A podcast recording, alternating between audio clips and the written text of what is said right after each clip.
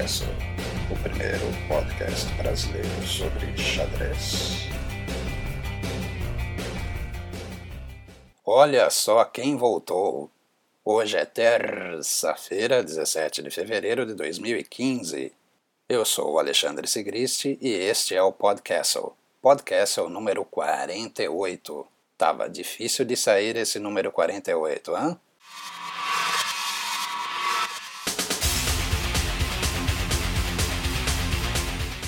Zurique. Tem gente que fala Zurique. Em português, que eu me lembre, sempre foi Zurique. Mas ok, vamos respeitar os, digamos, sotaques alheios. Ops. Quer ser chique? Fala Zürich. Só faltava gourmetizar em Zurique. E segura o Nandão.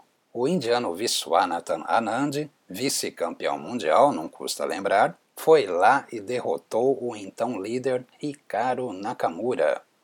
Nandão agora lidera com seis pontos em quatro rodadas.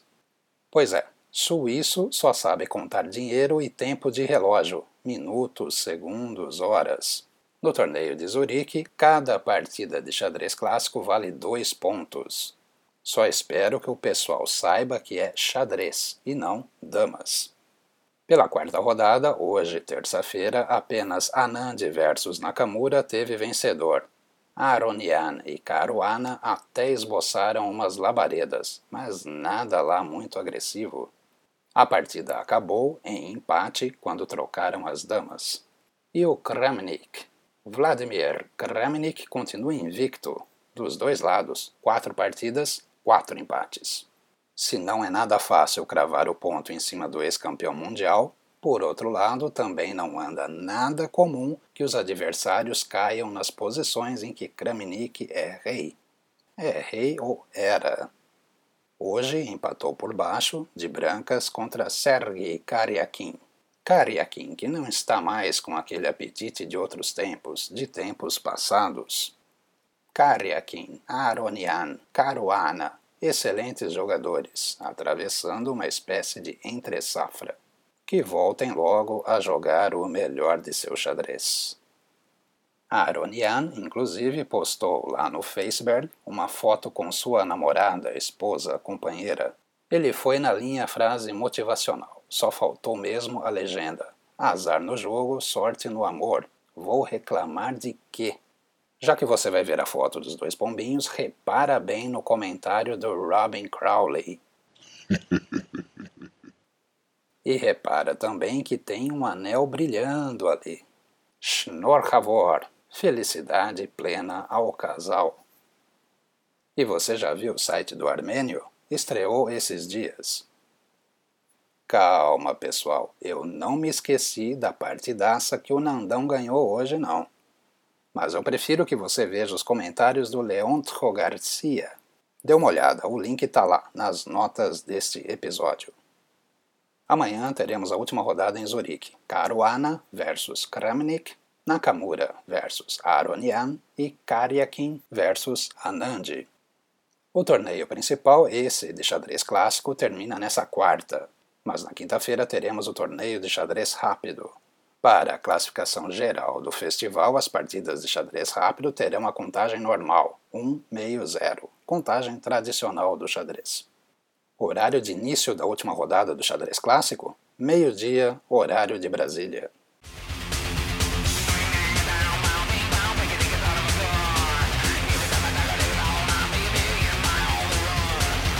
E os veteranos Wolfgang Ullmann, da Alemanha, e Victor Korchnoi, digamos que da Suíça, jogaram um match de quatro partidas de xadrez rápido lá mesmo em Zurique.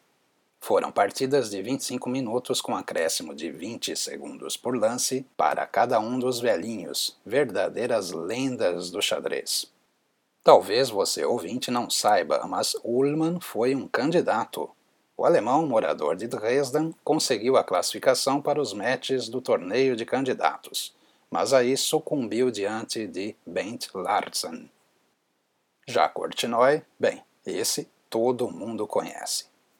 O match Ullmann versus Korchnoi terminou empatado, 2 a 2, mas não houve um único empate.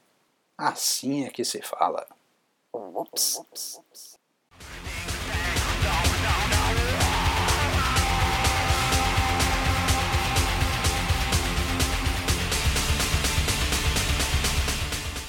Falando em veteranos, Lyubomir Lyuboyevich tem abrilhantado os comentários no canal em alemão da transmissão do torneio em Zurique.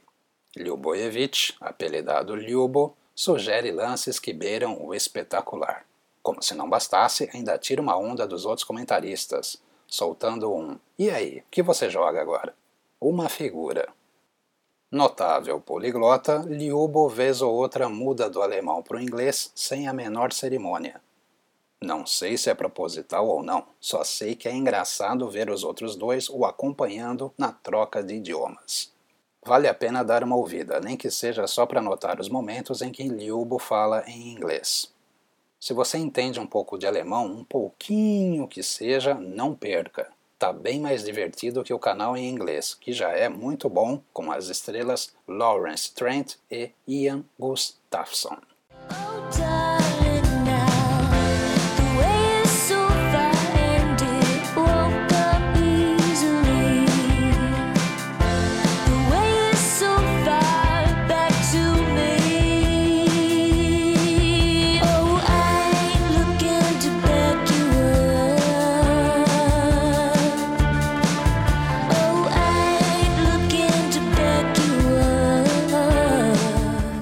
Itu. No próximo domingo, dia 22, acontece em Itu, interior de São Paulo, mais uma edição do tradicional torneio de xadrez rápido. É o 23º Open de xadrez Cidade de Itu. As inscrições vão até quinta, dia 19, então não perca tempo porque tem que preencher um formulário e pagar o boleto. Coloquei nas notas do episódio o link direto para inscrição lá no site Runner Brasil. A inscrição antecipada custa R$ 53,50. Dá para se inscrever no dia também, mas aí você entra na segunda rodada e paga mais caro. O torneio de Itu já é tradicional e quem é de São Paulo não pode perder. A premiação é muito boa, o primeiro colocado leva R$ 1.100. Talvez não seja o seu caso brigar por premiação, Caso você ainda não tenha ido, o torneio é forte, mas o ambiente é amistoso e agradável. Itu é uma cidade turística, você pode ir com a sua família. Enquanto um de vocês disputa o torneio, os demais visitam a cidade. Se puder, vá, vale muito a pena.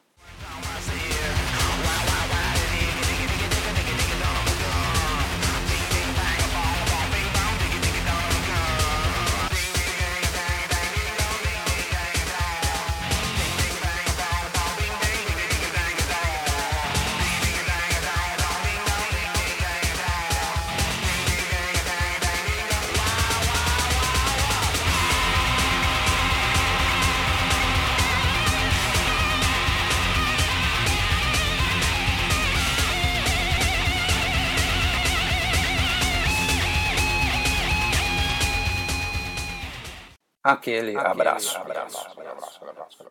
Abraço, especial aos vários aniversariantes desses últimos dias.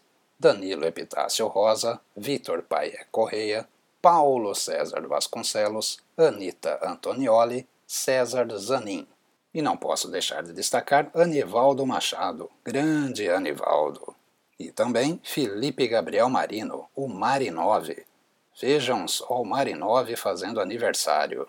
Parabéns, rapaz. Felipe Marino, o Van Velle de Iracemápolis. Finalizando, aquele abraço também a todo mundo que fala Zurich. E já é hora de dizer tchau. Tem gente reclamando.